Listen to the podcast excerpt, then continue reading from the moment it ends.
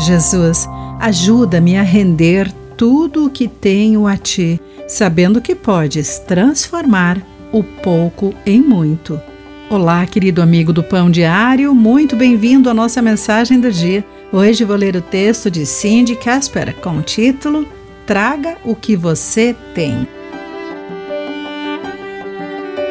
Sopa de Pedra é um conto antigo com muitas versões sobre um faminto que chega a uma aldeia, mas ninguém lhe cede uma migalha de comida.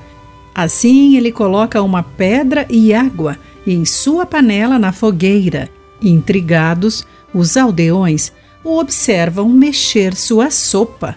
Eventualmente, um traz duas batatas para adicionar à mistura outro algumas cenouras. Ainda outro traz uma cebola e, por fim, alguém traz um punhado de cevada.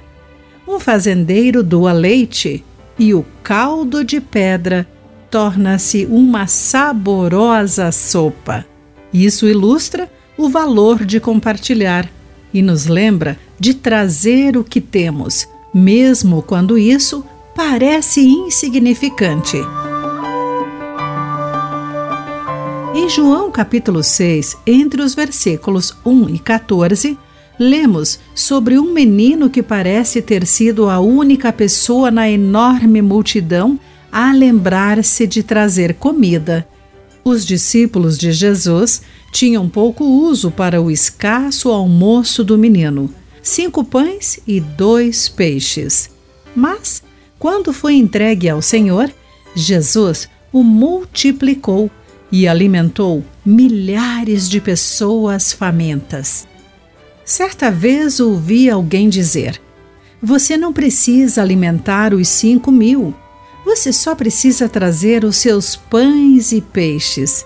Assim como Jesus aproveitou a refeição de uma pessoa e a multiplicou muito além das expectativas ou da imaginação de qualquer pessoa. Ele aceitará nossos esforços, dons e serviço.